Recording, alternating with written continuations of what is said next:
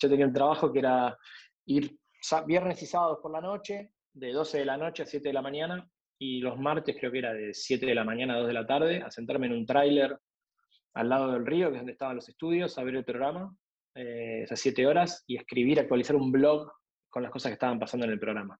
Eh, un trabajo horrible, este, alienante, espantoso, pero bueno, esto, esto, lo cuento porque muchas veces cuando uno piensa, ah, bueno, este hizo la página Maradona, se fue a trabajar el Mundial, bueno, también hice esos trabajos este, que a nadie le gusta. placenteros, que a nadie le gusta hacer, este, me, tocó hacerlo, aparte era chico, viste, en una época, viernes, sábado a la noche, mis amigos se juntaban, salían, yo me tenía que ir a ver este programa.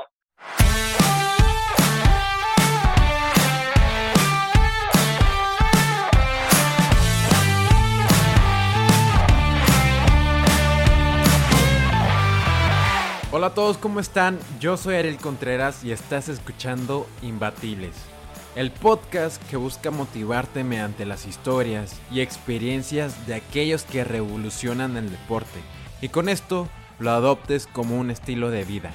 Hoy me acompaña Alejandro Pollo Barsky.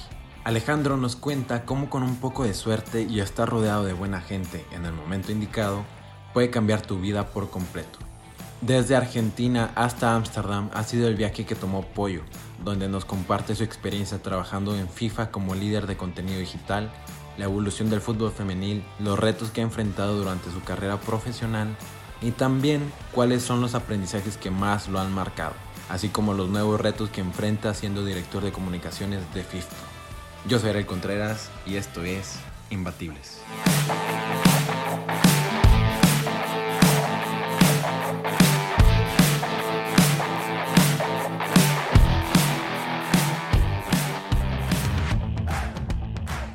Alejandro Barsky, ¿cómo estás? Bienvenido a Imbatible. Es un gusto poder platicar contigo el día de hoy. ¿Cómo has estado?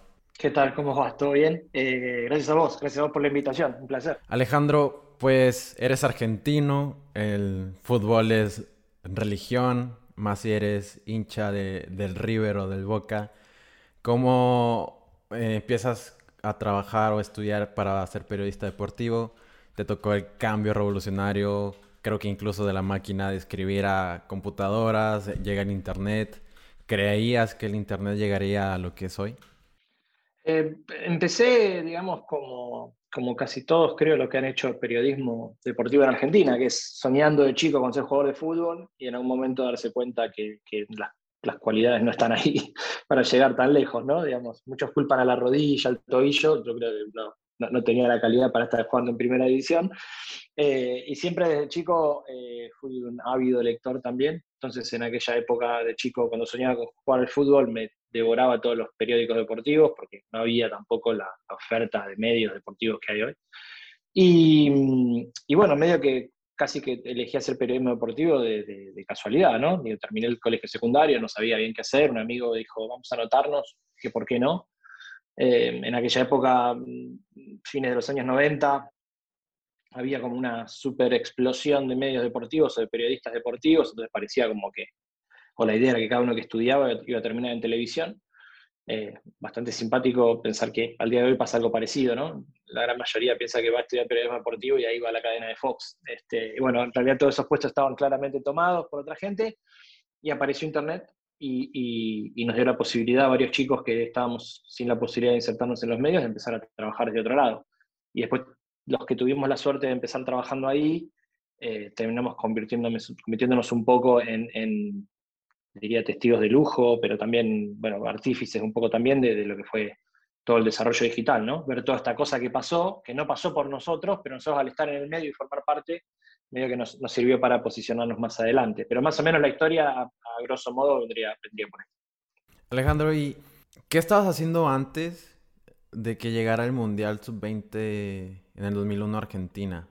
¿Qué, por, qué, bueno, sé un poco la historia, FIFA no contaba con una página web, siendo FIFA en esos tiempos ya eh, un máximo organismo del fútbol, y le pide a la AFA hacer la página web del Mundial. ¿Tú qué estabas haciendo antes y cómo llega la AFA hacia ti? Eh, yo estaba trabajando en un... Empecé escribiendo en una página de internet, que en aquella época se llamaba invicto.com, em, y de ahí fuimos absorbidos por otra compañía que había lanzado otra página web que se llamaba dodici.com, que eran los que tenían los derechos de imagen de muchos deportistas argentinos, incluyendo en, aquella época Maradona. Entonces yo estaba trabajando como gerente de contenido eh, en el sitio oficial de Maradona y otros, otros deportistas, y a partir de ahí eh, fui captado por otra agencia, se llamaba Punto Gol, que es la que AFA contrata cuando se juega el Mundial Sub-20 en el año 2001. Entonces la agencia Punto Gol me pide a mí de último momento que si podía venir a hacer la parte de contenidos de la página web, y bueno, hicimos esa página web con un programador que vino a Estados Unidos, un chico que era estudiante de periodismo en aquella época em, y una traductora al inglés. Entre los cuatro hicimos todo el torneo. Em, y ahí les quedó, o esas cosas que uno hace cuando tiene 22 años, 21, 22 años, que, que, medio inconsciente. Y bueno, y ahí les quedó mi nombre dando vueltas y meses después cuando FIFA decide lanzar su propio departamento digital, en aquella época se llamaba New Media, eh, les quedó mi contacto y ahí es como me contactan, pero fue medio como, como de rebote, ¿no? ¿Y pensaste que cuando termina el Mundial Sub-20 ya la relación con FIFA se terminaba o, te sorprendió incluso que te llamaran?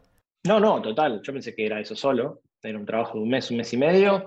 y terminé eso, me fui a estudiar inglés a Estados Unidos, eh, un mes una de esas cosas, de, algo interiormente me dijo, aproveché el tiempo y tenía las posibilidades de hacerlo, me fui.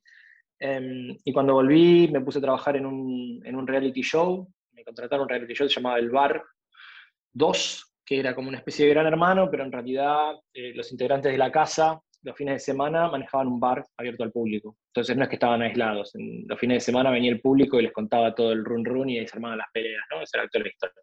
Y yo tenía un trabajo que era ir viernes y sábados por la noche, de 12 de la noche a 7 de la mañana, y los martes creo que era de 7 de la mañana a 2 de la tarde, a sentarme en un tráiler al lado del río, que es donde estaban los estudios, a ver el programa, eh, esas 7 horas, y escribir, actualizar un blog con las cosas que estaban pasando en el programa.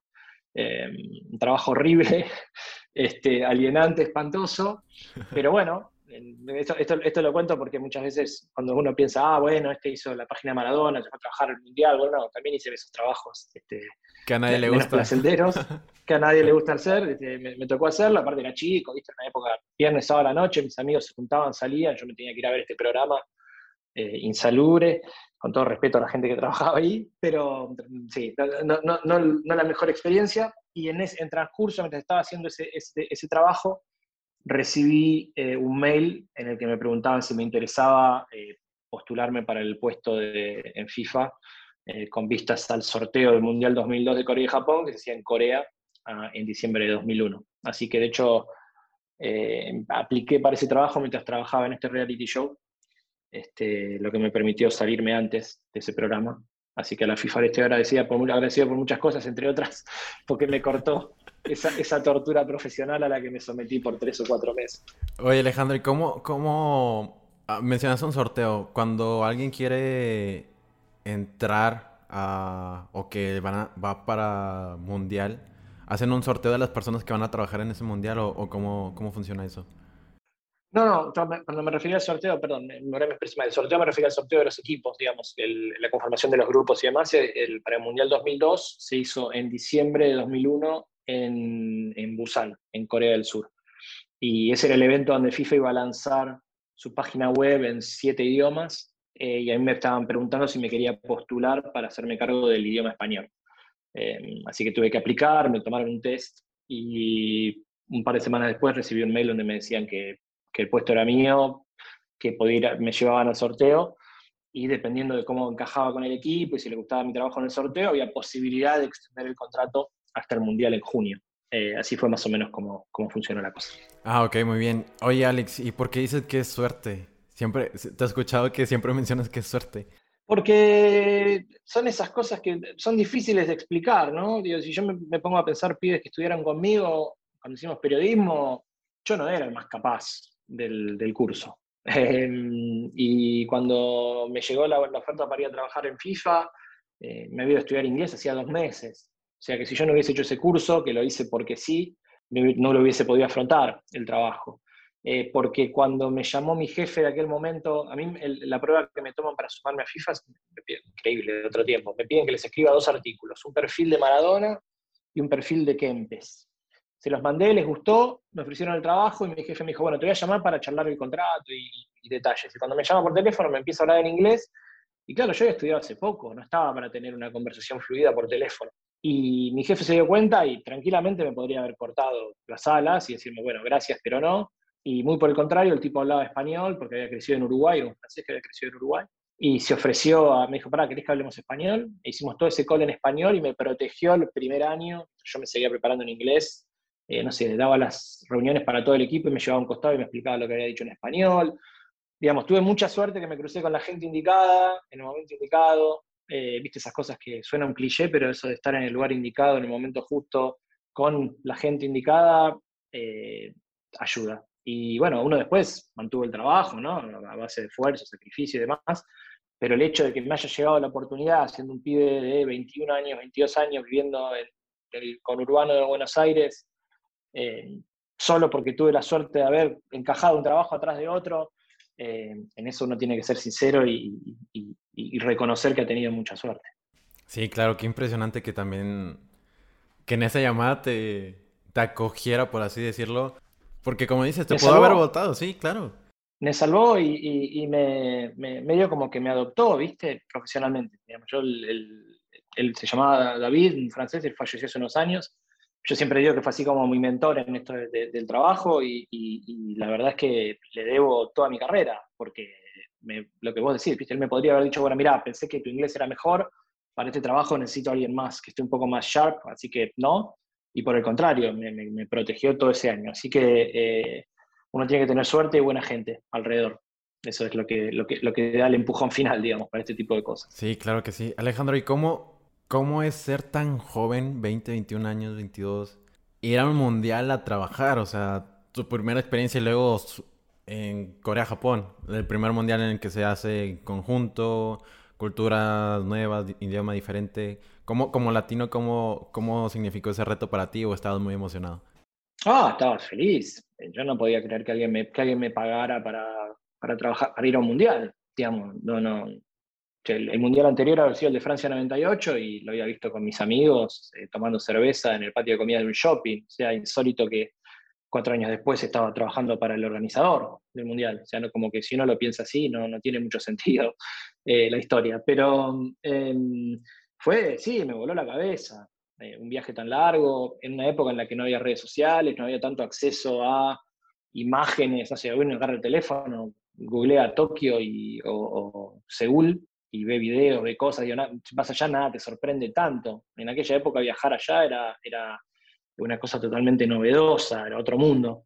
Y bueno, además, con, como digo, ¿no? para, para ver fútbol. Lamentablemente Argentina se fue en primera ronda, yo pensé que iba a, allá a ver a Argentina campeona, porque era como Argentina o Francia, y las dos se fueron en primera ronda, así que no, no pude ver ningún partido de Argentina en la cancha ni nada, pero la emoción de estar ahí, no, digamos, una de las experiencias más movilizantes de mi vida, seguro.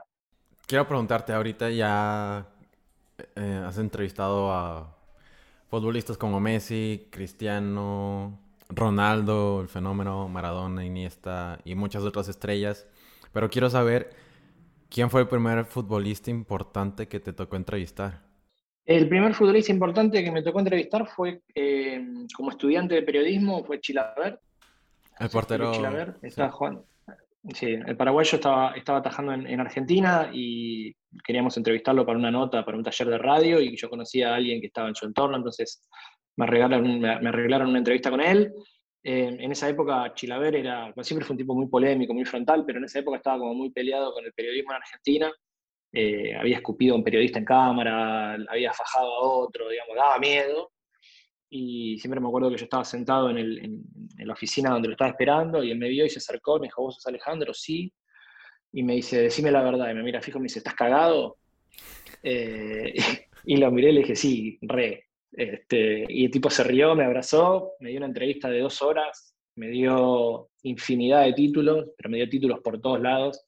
Eh, me trató súper bien. Así que fue un bautismo este, de fuego entre el miedo que tenía y, el, personaje que me encontré, eh, y esto lo digo, digo, Chila cada vez que hablo hoy en día, habla de política y cosas, yo estoy en la vereda opuesta todo el tiempo, pero eh, soy un eterno agradecido al personaje y cómo, me ayudó en, ese momento, ¿no? Y fue un buen aprendizaje también para, entender un poco la diferencia entre la imagen mediática que se construyen muchos deportistas y lo que hay en realidad eh, el, detrás de escena, ¿no? Así que fue así como un bautismo interesante.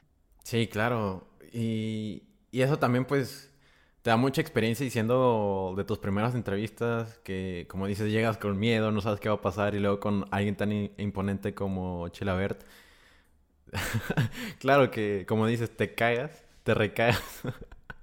mal, mal, me temblaban las rodillas. Este, porque yo además, de hecho, lo, he hablado con él, después me lo he encontrado en otro evento, en algún otro evento con FIFA y demás, y, y lo hemos charlado que yo lo sufría como hincha, yo a la cancha y lo puteaba de arriba abajo, ¿viste?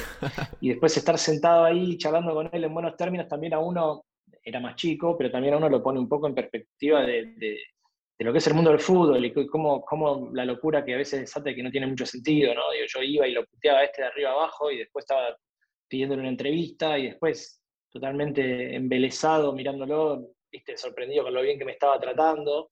Eh, ya te digo, por suerte una vez le pude decir, yo te, he puteado de arriba abajo, eh, y nos hemos reído, y me decía, sí, claro, yo siempre fui muy puteable también, ¿no? O sea, en ese sentido, este, como que hemos tenido un par de charlas divertidas, pero eh, sí, cuando uno empieza a trabajar en este medio, empieza a evaluar un poco también ciertas actitudes y empieza a ver las cosas de distinta manera. La pasión no se va, eso es mentira, pero, pero sí empieza a ver las cosas de distinta manera.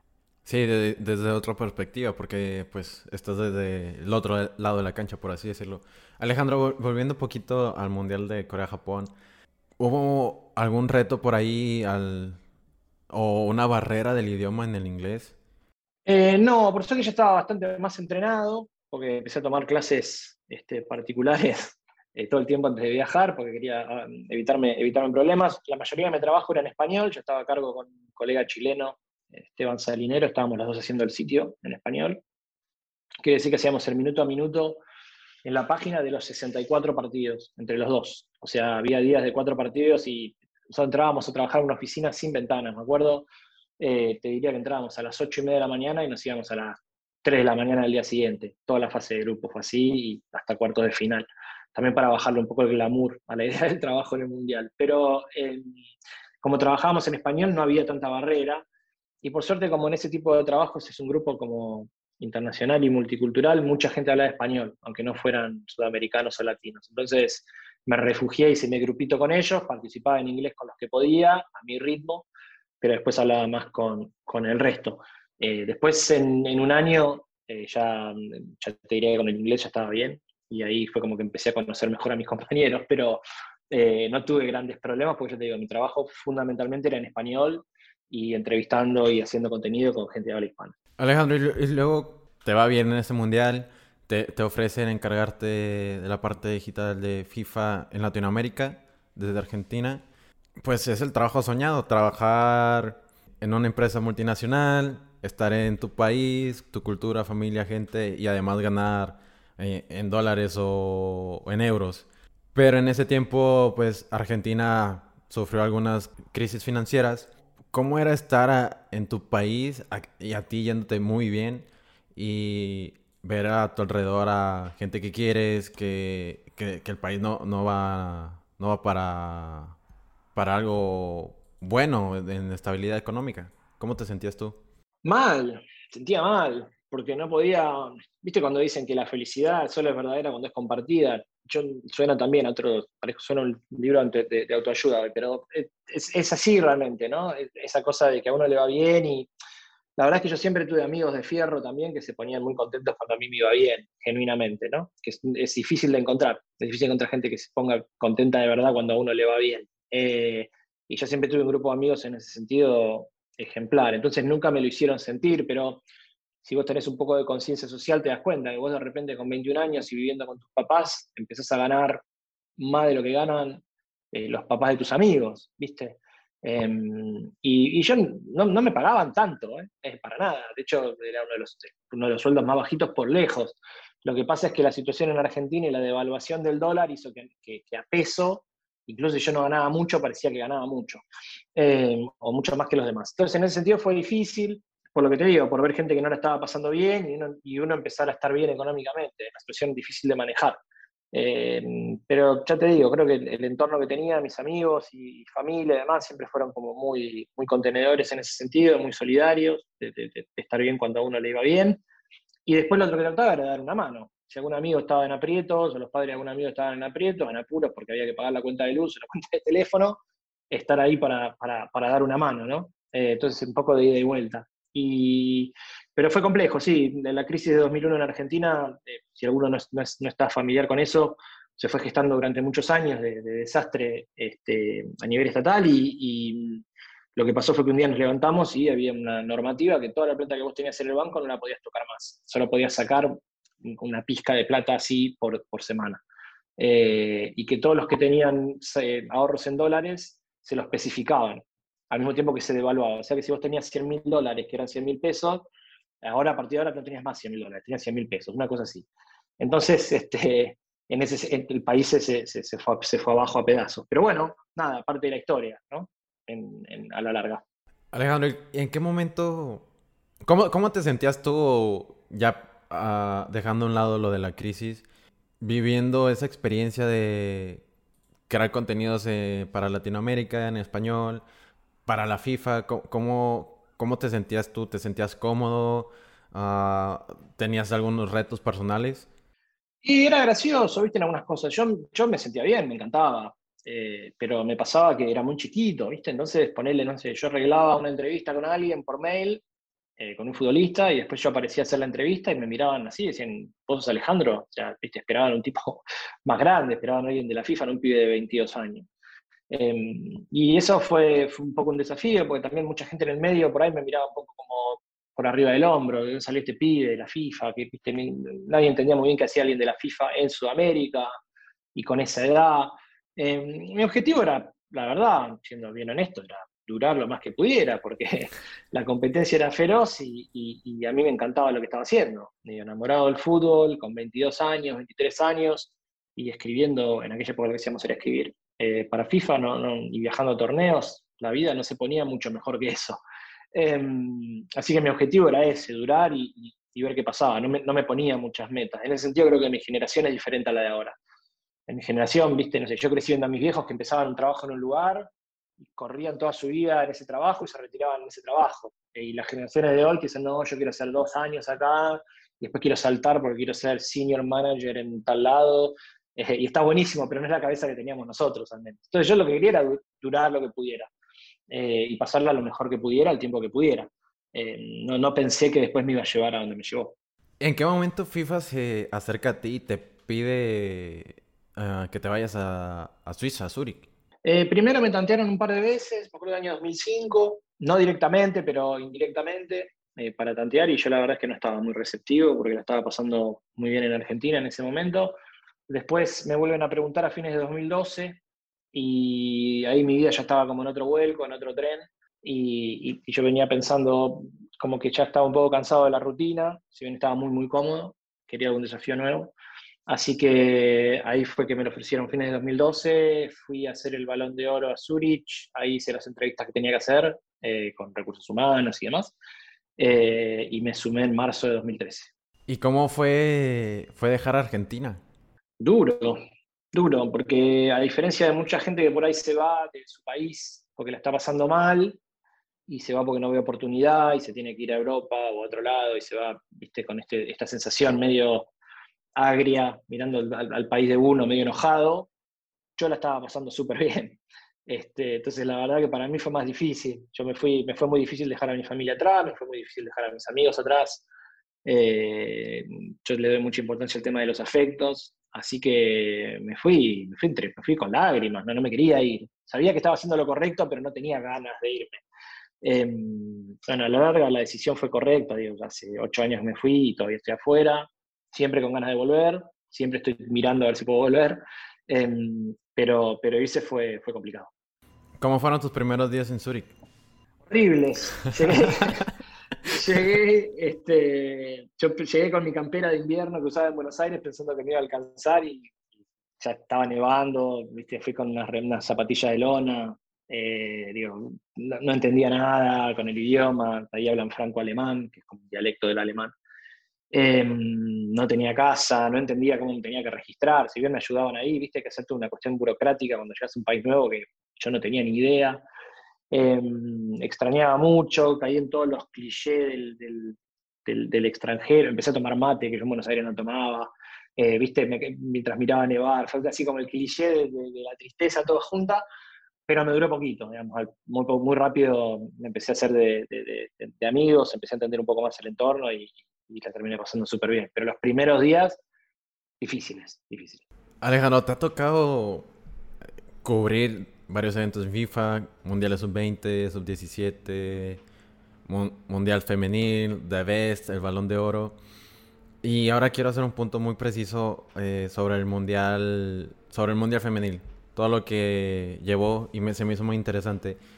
Que, ¿Cómo fue el Mundial Femenil de Canadá 2015? cómo se prepararon, cuánta gente fue y por qué y qué fue lo diferente al de Francia 2019. El de 2015, mira, el, primero que yo hice fue en, China en el 2007, en Shanghái. Eh, fuimos con un equipo muy grande, muy parecido al que había cubierto el Mundial de Alemania 2006, el de hombres. Y después hubo una, una regresión, al de 2015 fuimos con siete personas nada más, no era prioridad para la organización. Em, y de hecho fue en el medio de todo, también hay que decir, fue en el medio de toda esa crisis con el FBI arrestando gente en la FIFA, en Suiza y demás, por lo que pasó como ni, siquiera segundo, te diría tercer plano en la organización porque estaban pasando otras cosas. Eh, pero éramos pocos y lo cubrimos casi como un torneo de hombres juvenil. Eh, se, le, dio, teníamos menos recursos, no, no, nunca fue prioridad para la organización en ese momento. En 2019 fue totalmente diferente, pero ya había también otra, otra cúpula directiva en FIFA, otra idea, y, se invirtió, digo, fuimos con un equipo similar al que fuimos a cubrir Rusia, em, y, toda la narrativa también nos ayudó ¿no? a, a, volverlo un éxito, porque con todo, todas las discusiones que hay sobre el rol de la mujer eh, en, en, organizaciones deportivas, en la sociedad en general, pero también en, organizaciones deportivas, eh, y todo el avance que hay en, ese campo, eso nos permitió también montar una cobertura mucho más importante y también conectar de otra manera con, la audiencia, ¿no? con la comunidad que se generó ahí. Así que en ese sentido, del 2015 al 2019 fue un cambio gigante y, por suerte se, vio reflejado en los números. Pero de nuevo lo que me parece importante marcar es que hubo una decisión organizativa, política de la organización de encararlo de una manera más seria de lo que se había hecho en 2015. Sí, sobre todo, como dices, que todo lo que se venía representando en la sociedad, tanto en también campañas de propias marcas, eh, hicieron un boom, por así decirlo, en, el mundial. la verdad, la persona que se perdió el mundial eh, aquí en México personalmente fue muy poca porque estaba presente cada día en diferentes medios. Es, es mira, el, fútbol, el fútbol femenino eh, hay que entender que que, es una realidad. Y yo, he visto el crecimiento. La primera vez que vi fútbol femenino en vivo fue en los Juegos Olímpicos del 2004. Y los partidos eran inmirables. Y, no, tiene que avergonzarse en decirlo. Eran lentos, eh, las, arqueras eran, malísimas. Era difícil de vender el producto, pero creció muchísimo. Em, y, hoy es una realidad y está buenísimo y es súper entretenido y no tiene los vicios que tiene el fútbol masculino, lo cual lo vuelve mucho más lindo para ir a ver al estadio también.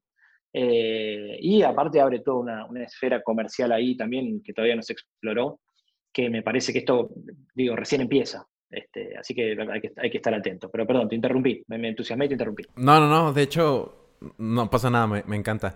También eso que mencionas, eh, que no tiene los vicios del fútbol masculino, que es mucho más lindo de, ver al estadio. Aquí, por lo general, tengo la suerte de que en Monterrey, México, tenemos dos de los equipos femeniles en México donde el estadio se llena, se han roto récords de audiencia a, nivel mundial.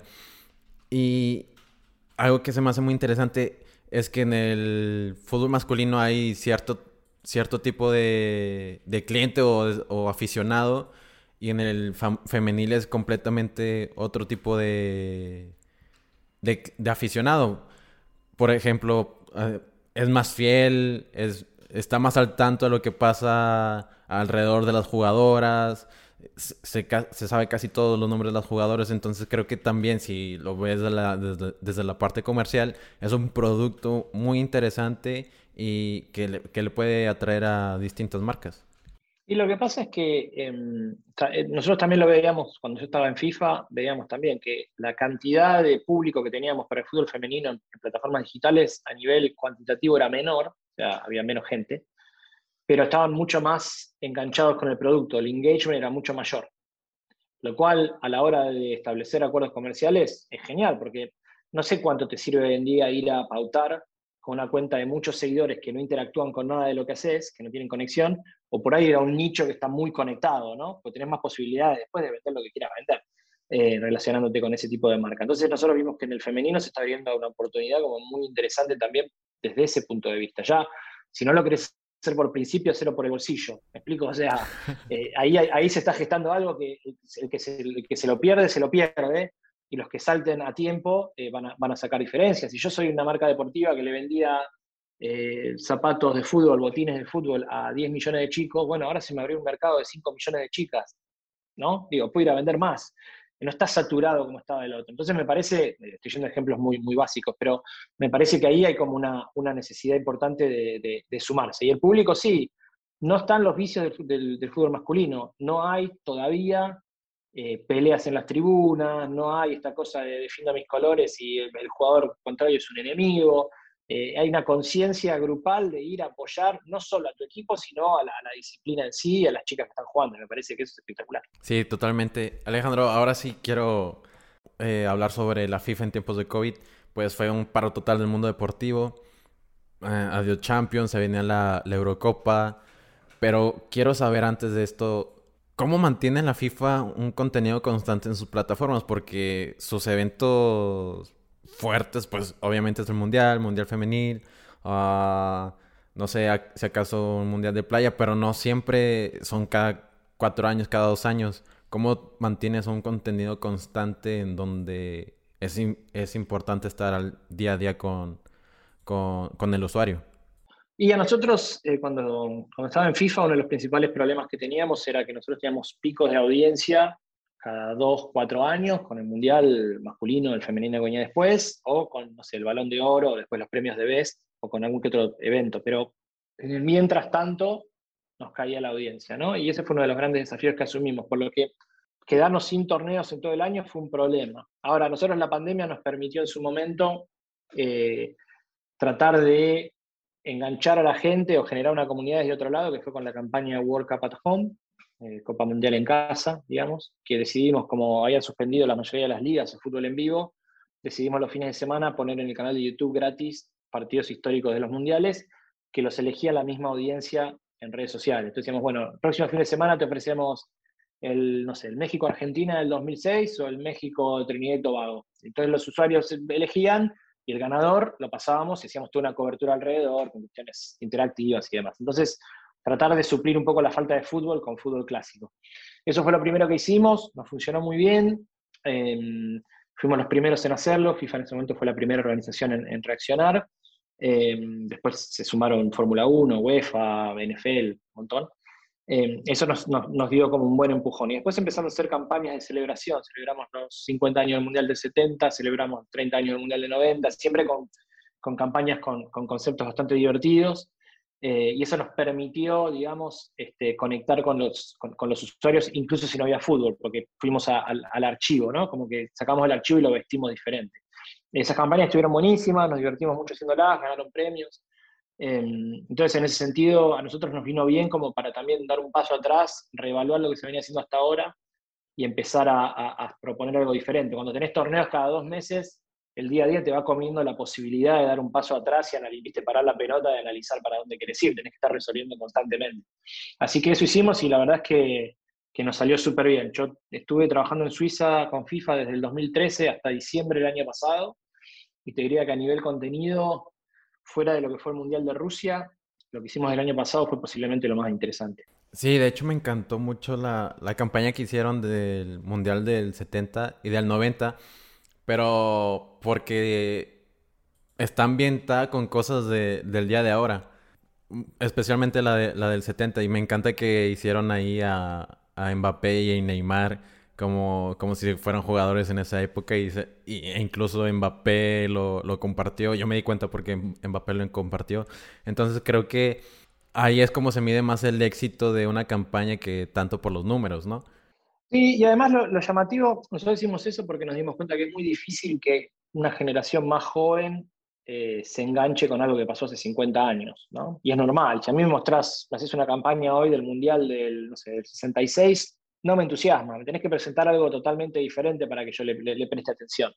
Eh, entonces, me parece, en ese sentido tratamos de buscar contenido que genere impacto en las, generaciones actuales. Y uno de esos fue el, tocar la cara con Photoshop y generar un poco cómo las estrellas de ahora se verían en los años 70, en las figuritas Panini, porque además las figuritas Panini, el primer álbum fue en el Mundial 70, por eso lo hicimos. Em, y había muchas dudas al respecto, ¿no? Por miedo a los derechos de imagen, porque si esto no es muy arriesgado para FIFA, si no hay problema. Y nosotros creíamos que esa, esa era la pieza de contenido que nos iba a dar rebote en una generación más joven. No esperábamos que Mbappé lo viera. Eh, y el hecho de que alguien se lo haya mandado a Mbappé y le gustó y lo, compartió, porque todo eso fue orgánico, a nosotros nos ayudó a que varios medios lo vieran y, y empezaron a prestar atención a lo que estábamos haciendo. Volvemos otra vez al factor suerte, ¿no? Por ahí si nadie lo veía, si ningún amigo de Mbappé se lo mostraba, eh, quizás no lo compartía. La campaña igual hubiese sido exitosa, pero creo que ese, empujón que le dio Mbappé eh, nos dio a nosotros como, ese, golpe de suerte que necesitábamos también para, alcanzar más gente. Sí, claro. Hay otra, pregunta técnica. Este, ¿Qué estrategias buscabas en la FIFA en base a cada plataforma? Porque pues si eres conocedor un poco de los medios, hablando aquí a la audiencia, sabes que cada plataforma tiene su distinto tipo de público. Bueno, nosotros eh, también hay que, en eso hay que ser un poco sincero y, entender que nosotros teníamos un presupuesto fuerte como para generar más contenido, decir, bueno, nos damos el lujo de hacer un contenido para Facebook, un contenido para Instagram, un contenido para YouTube. La gran mayoría no tiene esa suerte y tiene que decir, bueno, hacemos un contenido y lo ponemos en todos lados, ¿no? Porque es lo que da el, el bolsillo. Y la mayoría, la mayoría de la industria la realidad es esa y no, no la que teníamos nosotros. Nosotros teniendo el lujo de elegir, cuando hicimos el Mundial 70 hicimos un contenido un poco más vistoso y alejado del fútbol, si bien siempre se hablaba de fútbol, para Instagram, porque entendemos que Instagram tiene una audiencia en la que, que es un poco más joven y que además tiene distintos intereses, ¿no? Entonces por ahí no sé, se divierte viendo a Mbappé como en los años 70, aunque no vea a Mbappé jugando al fútbol todos los días, no tenés que ser un hardcore fan para eso. A Facebook fuimos con un poco más de nostalgia, porque teníamos una audiencia un poco más grande, entonces ahí sí teníamos un poco más estilo documental, si querés, para algunas cosas. Em, y en YouTube teníamos un, long form, un formato un poco más largo de, de video, eh, pero digamos, a grandes rasgos, medio que en, en esa campaña lo dividimos así. La terminamos muertos, agotados, porque generamos una cantidad de contenido ridícula, eh, entonces, para el 90, que empezó poquito tiempo después, que le hicimos una campaña eh, con luces de neón y videojuegos y tratando de ambientar todo como en los años 90, ya repartimos el mismo contenido en varias plataformas, también como un poco de, testear y probar cómo funcionaba, cuál funcionaba mejor, cuál funcionaba peor. Em, pero vuelvo ahora mismo, hay que tener buen presupuesto y buen ojo para poder darse el lujo de elegir cómo, cómo priorizar cada plataforma. Y también hay que tener cuidado con lo que las plataformas te ofrecen, porque Hoy en día las plataformas tienen su propio, sus propios objetivos y te piden que generes contenido que les sirvan a ellos para monetizar, pero quizás eso no está alineado con tus propios objetivos, ¿no? Entonces por ahí vos haces un montón de contenido y lo pones y porque no está alineado con los de la plataforma, el algoritmo no lo levanta y lo ve menos gente. Eh, ahí hay un debate interesante en, la industria que debería lanzarse, pero bueno, es un poco aburrido y por ahí da para otra, otra charla otro día. Claro. Ah, Alejandro, um, te tocan varios cambios revolucionarios, llega el Internet, llega las redes sociales. ¿Cómo logras mantenerte actualizado en un ecosistema tan cambiante y con generaciones tan diferentes? Pero sobre todo en una industria que es la del deporte o la del entretenimiento que va un poco atrasada a comparación de otras. Eh, en lo personal a mí me gusta mucho el mundo digital y el mundo de la comunicación y, el mundo del marketing. Me, apasiona. Entonces no, no lo vivo como un peso. ¿No? Si por ahí me hubiese dedicado a la abogacía porque algún mandato familiar o lo que sea y ahora me, tuviese que actualizar, lo odiaría, porque no, no es lo mío. En este caso, eh, a mí no me molesta estar con el teléfono viendo distintas aplicaciones que surgen y ver qué pasa y quién se suma, quién no. entonces trato de mantenerme actualizado así, trato de mantenerme actualizado participando de charlas, trato de mantenerme actualizado, siempre trato de estar actualizado con lo que está pasando, ¿no? Porque es, es una industria además que avanza muy rápido, en la que uno queda viejo muy rápido también. Yo ya no tengo 20 eh, y tengo que saber qué es lo que se está consumiendo a nivel contenido en esas, plataformas por esas generaciones. No me puedo quedar con lo que me gusta a mí, de lo contrario me quedo en Twitter y en cinco años no tengo más trabajo. Así que me tengo que estar actualizado, me gusta, no me pesa, y trato de, o en FIFA por lo menos trataba de eh, escuchar y nutrirme mucho de los chicos más jóvenes que trabajaban en mi equipo y darles espacio para que ellos propongan ideas o generen contenidos o traten de corregir ideas que por ahí teníamos nosotros y estar más en la parte de guiar, eh, porque me parece que es la manera de, llegar a gente más joven. ¿no? si yo me siento con otros pibes de 40 años, pibes, con otra gente de 40 años a discutir, a discutir cómo enganchar a gente que tiene 18, lo más fácil es que nos vaya mal. Sí, y eso es por lo general que, que pasa en muchos lados. Entra la, no solamente hablando de contenidos digitales, sino eh, en, cualquier aspecto de una organización que quieren hablarle a gente joven y los que están reunidos en la, en la mesa son personas de 45 años, de corbata, todo largo y, termina siendo la misma plática hombre, de siempre. Hombre, europeo, blanco, de entre 40 y 45 años, discutiendo cómo hacer el fútbol femenino, cómo eh, llegar a los jóvenes, cómo lanzar una competición de eFootball, cómo... Y son siempre los mismos 5 o 6. Entonces, eh, en ese sentido, eh, sí, hay una falla importante en la industria, creo. Eh, yo trato de no repetirla. Muchas veces me encuentro en ese tipo de reuniones también, no, tampoco, tampoco vamos a mentir, pero consciente, de, consciente de que es importante involucrar a la audiencia a la que quieres llegar, porque a la larga los contenidos que vos tenés que generar tienen que, tienen que ser recibidos ahí. Ale, ¿menos contenido es más en, en las plataformas digitales? Depende de quién le preguntes. Si le preguntas a las plataformas, te van a decir que no. Si vos te reunís con Facebook, si vos te reunís con, no sé, con, con sea, te van a decir, no, más contenido, tenés que publicar más, más, más, porque el algoritmo, cuanto más publicás, eh, más, este, más, a más gente se lo muestra. Lo entiendo, es válido. Eh, habiendo trabajado en una organización que ya tenía una audiencia, quizás no, tan, no, con tanto engagement, pero ya, digo, la FIFA, el Mundial, ya tienen audiencia de por sí, yo estoy en desacuerdo con esa, con esa premisa. Y por eso decía, ¿cuáles son los objetivos que, se imponen en una discusión así? Los objetivos de la plataforma, los objetivos que vos tenés como organización. Idealmente vos tenés que encontrar un gris en el medio que en cual los dos se dan un poco y les sirva a los dos, porque tampoco eh, imponer uno por sobre el otro no te va a funcionar. Yo estoy un poco personalmente cansado de la cantidad de contenido igual que están generando ligas, clubs y demás. Entiendo por qué se hace, no se puede ser siempre revolucionario, no se puede estar haciendo todo nuevo, eh, pero llega un momento en el que dos años con el mismo contenido ya no tiene impacto, ya es ruido, es ruido. Yo prefiero, para mí, en ese sentido, eh, menos es más, total. Perfecto. Alejandro, ahora quiero hacerte una pregunta un poquito más personal.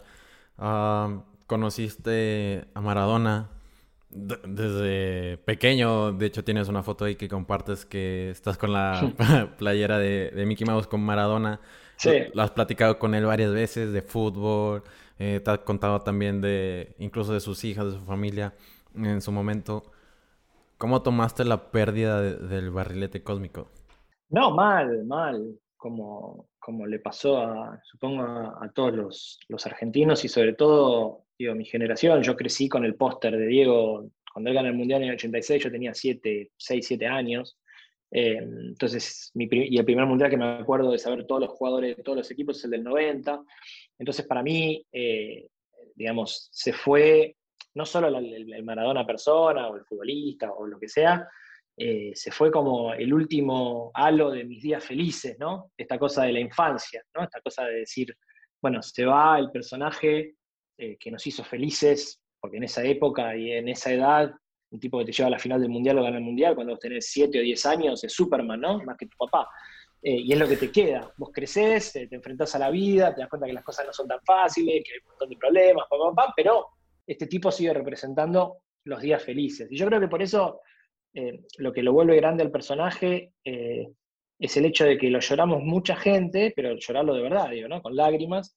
Y, en el llanto de, de la vida de Maradona todos lloramos diferentes cosas, ¿no? Eh, todos lloramos algún abuelo que no está, todos lloramos alguna novia que se fue, todos lloramos algo que no nos salió bien. digamos, o, lo que te decía recién, es la despedida de, la, infancia y, los días felices. Y me parece que un personaje tan fuerte que atravesó emociones de distinto tipo a distinta gente eh, e hizo llorar a todo un país. No creo que todos lloraran solo a Maradona. Con Maradona se estaban llorando otras cosas que tienen que ver con la historia de, cada uno. Yo tuve la fortuna de haber estado mucho en contacto con él, porque cuando él eh, llega a FIFA 2017, hay un año y medio en el, que, en el que participa mucho de lo que hacemos y yo por argentino eh, me toca estar este, trabajando con él en bastantes, varios eventos y, me quedé con muchas historias y, con la última versión bien lúcida de Diego también, ¿no? diferente a lo que se vio pobre el, el, los últimos dos, tres meses antes de que, de que, falleciera. Entonces, en ese sentido, también le agrego un poco de tinte personal a, la tristeza, pero, pero sí, duro. De hecho, todavía me cuesta creer que, haya fallecido. Sí, sí, sí. De hecho, me acuerdo mucho ese día y cómo tengo, tengo conocidos que tiene una agencia sobre fútbol aquí en México y se llama Barrilete Cósmico. Y, o sea, no solamente impacta a un país, sino al mundo del fútbol, a México, por, por lo que representó también para la, infancia aquí en México en el Mundial de, del 86. Entonces, sí, sí fue algo bastante que todo el mundo lloró. Alejandro, ¿qué acontecimientos se presentaron para que germinara, por así decirlo, la idea de dejar el trabajo en la FIFA? Creo que fue, creo que fue un ciclo que se venía cumpliendo, digamos, hace un rato que ya venía pensando un poco en la posibilidad de, cambiar. No es fácil, porque como te decía, y bien lo marcabas vos, desde chiquito, ¿no? Empezar a trabajar ahí es como que ya no era un trabajo, era parte de mi vida en general, eh, y una zona de confort a, todo nivel. Digo, vivir en una ciudad como Zurich, este, que es un, es un cuentito, digo, no es muy entretenida, no hay mucho para hacer, pero la verdad que claramente hay peores lugares para vivir. Es, trabajando en fútbol, teniendo acceso, no sé, yo sé liderar la, la, estrategia digital para mundiales, eh, digamos, en lo que yo hago, difícil aspirar a algo, algo más grande, ¿no? Eh, o con más brillo que eso. Pero por otro lado, eh, creo que lo mismo que me pasó cuando decidí irme de Argentina, que fue que llegó un momento en que me sentía muy cómodo, pero me di cuenta que ya entendía cómo iban a ser mis días en los próximos 10 años si me quedaba así. En FIFA me pasó, me pasó lo mismo, hice cinco mundiales de masculinos y aprobarse en otro lado, buscar otro tipo de desafíos. Entonces ahí surgió la posibilidad de, trabajar en FISPRO como director de comunicaciones. FISPRO es el, sindicato, la, Unión Mundial de Futbolistas, Em, entonces, en ese sentido, y está en Ámsterdam, es una ciudad en Holanda que a mí particularmente me, siempre me gustó mucho. Entonces pensé dejar un poco las instituciones y focalizarme un poco más en los futbolistas, era una buena idea, buen paso. Em, y bueno, lo fui pensando, lo fui madurando y, llegó. Me acuerdo mucho que cuando te hice la invitación aquí en Imbatibles, estabas a unos 3, 4 días de entrar a la a FIFPro. Ya ha pasado un mes un poco más de un mes ¿Cómo te has sentido? ¿Cuáles son los retos ahora que tienes que enfrentar ahora trabajando para y por los jugadores? Bueno, estoy súper contento, la verdad que estoy súper contento. Eh, es una organización este, con, principios muy, muy marcados, con valores muy, muy fuertes, que están relacionados con ayudar a los futbolistas. Uno tiene que entender que los futbolistas de elite representan un porcentaje muy bajo dentro de lo que es el total de, de futbolistas en el mundo. Digo, los Cristiano Ronaldo, los Messi, eh, son muy poquitos, contados con los dedos de una mano. Hay muchos futbolistas que no cobran, eh, que son estafados por agentes que no son agentes, a los que no se les respetan los contratos, a los que no se les dan condiciones de trabajo este, dignas, eh, pese a que se van siendo muy jóvenes, sin familia, a países remotos. Digo, hay un montón de casos dando vueltas de futbolistas que necesitan ayuda. Entonces, formar parte de la organización que se fija en eso es, es un orgullo. Y después, bueno, en lo personal, tratando de de, emparentarme con el trabajo lo más rápido posible. Hay un equipo humano que es espectacular también, es una organización chica, acá somos unas 40 personas, eh, en FIFA éramos 1000, por ende la diferencia a, nivel de trabajo y, de contacto humano es muy grande y la estoy disfrutando mucho también.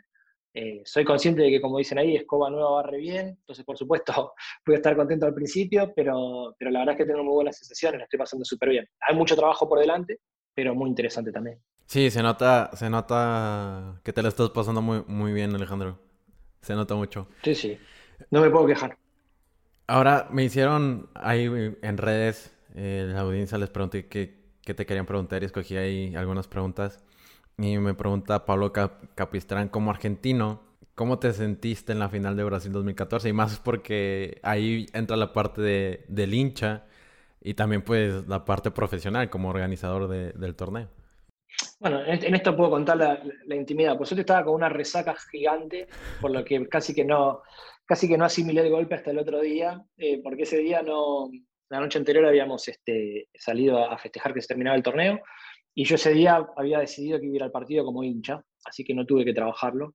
Eh, sí, dolorosamente me tocó verlo al lado de cuatro o cinco compañeros alemanes, eh, por lo que lo, padecí bastante. Padecí a los alemanes, padecí a los brasileños, eh, burlándose de nosotros también. Eh, pero la verdad es que estaba, sabes que las veces que trabajé en mundiales, las finales siempre fueron un poco especiales porque llegás exhausto, pero exhausto en serio, o sea, llegás agotado con el último hilo, está toda la gente como emocionada con el partido y vos interiormente querés que se termine para irte a dormir a tu casa 20 días seguidos. Así que en ese sentido siempre llegas un poco como emocionalmente adormecido. Eh, fue una tristeza grande, pero la verdad es que fue un mundial en que la pasé súper bien, porque tuve un montón de amigos que vinieron de Argentina a verlo y me pude reencontrar con ellos. Eh. Entonces, el resultado no opacó lo que fue una experiencia súper bonita, pero a nivel profesional eh, sí, me hubiese gustado cerrar el día con la foto de Messi en la tapa y no con la de Joe si me preguntas eh, por eso. Pero bueno, no, no, esto, esto a nosotros con los alemanes, es que nosotros en Argentina, a los alemanes nos pasa lo mismo que a México con Argentina, ¿no? Tenemos este karma que cada vez que nos cruzamos en mundiales pensamos que es esta, es esta y no, no nos sale. Totalmente. mejor, mejor dejemos eso de México con Argentina a un lado. Lo dejamos de lado, lo dejamos de lado. Pasamos a la otra. Gerardo Vitera me dice, ¿cuál ha sido el logro que más orgullo te ha dado? Eh, uh, hay varios. Em, creo que pensándolo ahora y con todo lo que pasó recientemente, haber organizado el reencuentro de Maradona con la Copa del Mundo, 30 eh, años después de México 86, que no se lo esperaba, que se me ocurrió, que no sé, pedimos el trofeo, nos lo llevamos para practicar, que hubo todo mucho, mucho atrás de eso y poderlo, poder haberlo hecho y que haya salido así de bien y verlo a él tan contento y pasar casi todo el día con él y que no parara de hablar de que le habíamos dado el trofeo. Creo que eso es, este, digo, pesa de contenido, hemos hecho otras mejores y demás, eventos hemos hecho, pero personalmente, eh, para mí que crecí viendo la película del Mundial 86 en mi casa 10 veces por día de chico, 30 años después, darle el trofeo en la mano otra vez, eh, creo que eso es lo más gratificante que me pasó. Sí, claro, sí, me imagino que es algo alucinante que pocas, que pocas veces te imaginas que la vida te llevaría a un momento así. No, y además con Diego uno nunca sabe, ¿viste? Nunca, sabe si, si, va a estar de buen, si va a estar de buen humor, si va a estar de mal humor, si va a decir que queda con esto, si se iba a enganchar. Este, y la verdad fue, sí, o sea, te, lo cuento y todavía se me pone la piel de, la piel de gallina. Ana Lucía me pregunta, ¿cómo resuelves una crisis o un escándalo teniendo a todos los medios encima de ti. Creo que también podemos agarrar el ejemplo de, lo que pasó con, el FBI y los casos de corrupción en FIFA. es difícil, digo, a nivel profesional y a nivel personal. Eh, no sé, me pasó poco tiempo después, a todo lado donde viajaba tenía una valija con un, autoadhesivo de FIFA y el chiste de la mafia me lo decían todo el tiempo. Digamos, ah, vos sos de la, de la mafia, vos sos de la mafia. Eh, o sea, a nivel personal también fue complicado. A nivel profesional, en aquel momento se, trabajó con una agencia que vino a ayudar un poco en casos de crisis, em, pero fue, nosotros decidimos en nuestro lado dejar como que la parte de crisis la manejara la parte corporativa, nosotros nos decidimos hablar de fútbol, fútbol, digamos, remover lo que se pudiera, eh, los trajes y, los logos de, la organización y hablar de fútbol, que a la larga es lo que la FIFA hace. Cada crisis tiene su complejidad y cada organización tiene sus puntos flacos también que hay que cuidar. Em, así que no, creo que haya una fórmula. Nosotros en ese momento, ya te digo, nos, focalizamos en el fútbol y tratar de que el tiempo y, las selecciones barrieran con el resto. Claro. Alejandro, voy a pasar unas preguntas finales para ya terminar y la verdad agradezco mucho tu tiempo y la plática me ha encantado bastante. ¿Qué te hace ser quien eres hoy en día? Uf, no, tenía pensado hablar tan, eh, tan profundo. ¿Qué, me hace ser quien soy hoy en día? Eh, y los orígenes los amigos, el barrio, la familia. Eh, creo que eso es lo que, lo que me hace ser lo que soy hoy, para bien y para mal, lo que cada uno elegirá qué, le tocó. ¿Hay alguna película, libro o documental que haya cambiado tu manera de ver las cosas? Eh, de, bueno, de chico, de chico me terminé de, me terminé de enamorar del, del fútbol escrito eh, cuando leí el fútbol a sol y a sombra de Eduardo Galeano. Eh, fue un poco, creo que fue el empujón que me hizo pensar que quería, si bien a la larga no es lo que terminé haciendo en mi carrera, pero es lo que me terminó haciendo este, pensar, che, bueno, puede estar bueno escribir de fútbol y, vivir de eso. No, no como él, pero bueno, por lo menos eso fue lo que, un poco así como que me abrió los ojos. Eduardo Galeano, wow, la verdad es que súper escritor y más sobre el fútbol. Me encanta cómo, cómo relaciona. Sí, sí, sí. ¿Cuál es el mejor consejo que te han dado? Uf, el mejor consejo que me han dado. Eh, uh, me han dado tantos, no apliqué muchos. Debería aplicarlos mejor. Eh, mira, mi abuelo solía decir que eh, el éxito era el resultado de tres cosas: trabajo, trabajo y trabajo. Este, y creo que, creo que es uno de los que más se ha aplicado. como te decía antes, por ahí no fui el pibe más talentoso de la clase, pero que laburaba, laburaba y laburaba, laburaba. Este, creo que ese es, un, buen consejo. ¿Cuál ha sido el mayor aprendizaje que te ha dado trabajar con superestrellas, conocer el lado humano de ellos que pocos, pocas veces vemos? El trabajar en FIFA, ahora en FIFPro, ¿cuál es el aprendizaje que más tienes presente? Eh, no le creas a los que ves en cámara. Eh, me ha pasado de, conocer muchas personalidades que yo tenía una idea X y después las, las conoces en persona y nada que ver. Em, y lo otro que me llevó a entender este trabajo y estas experiencias es que somos todas personas. Eh, Messi es un pibe que tiene sus inseguridades, sus miedos, sus problemas, Cristiano Ronaldo los suyos, eh, no son estos personajes invencibles que, te hacen ver eh, o que, te quieren que, quieren que consumas constantemente. Creo que ese es uno de los, principales aprendizajes, que somos todas personas. Parece un poco un cliché, pero lidiar con este tipo de personalidades me, me hizo entender eso. Sí, también es algo que he platicado con directivos aquí en equipos de fútbol de México y, e incluso con, con otros invitados que nos olvidamos totalmente del lado humano por, lo que vemos eh, ahorita, pues ahora, por así decirlo, la tele, ahora es nuestro teléfono, vemos lo que representan las redes sociales y, no, y eso queda en un segundo, incluso un tercer plano, el, lado humano de las personas. Es que los futbolistas son marcas, los deportistas son marcas. Eh, entonces vos lo que ves ahí ya no es un futbolista, vos estás viendo una construcción de este futbolista, pero cuando el pibe llega a la casa, entra, tiene los mismos miedos, los mismos problemas, este, menos el financiero a fin de mes, el resto los tiene todos. Entonces eh, eso me parece, me parece interesante. Y ya por último, Alejandro, ¿qué te preguntarías a ti mismo si fueras el host de Imbatibles? Uf, no me preparé, me agarraste totalmente desprevenido. ¿Qué me preguntaría? Eh, no, no lo sé. Te voy a, te voy a dejar con la. Con, con, no, no, no, creo tener, no, creo tener una, una, respuesta este, interesante que no, que, no haya, que no haya salido en esta charla. Parece que me hiciste todas las preguntas que me tenías que hacer, me dejaste como vacío. No, no sé qué me podría preguntar. Lo dejamos para la próxima. A, ver qué, a ver qué se me ocurre. Te la, te la cambio, te la cambio. ¿Cómo quieres trascender? Como un buen pibe, como un buen tipo.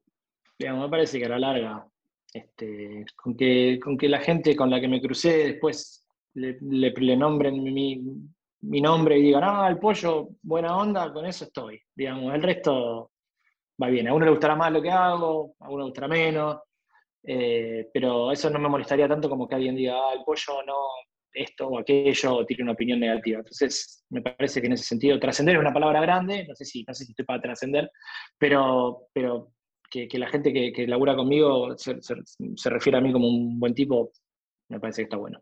Perfecto, Alejandro. Muchas gracias, la verdad me encantó. Y, estoy anonadado de, de, la gran persona que eres y lo humilde. Entonces, muchas, muchas gracias. Bueno, te agradezco un montón y nada, estamos a la orden.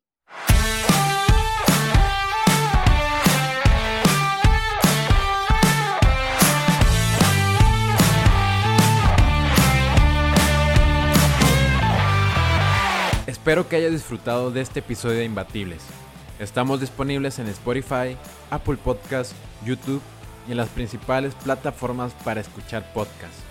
Si te gustan nuestros episodios, agradeceremos mucho que nos dieras una calificación de 5 estrellas, dejes una reseña y sobre todo que les cuentes a tus amigos cómo suscribirse. Yo soy Ariel Contreras y nos vemos el próximo miércoles con otro episodio imbatible.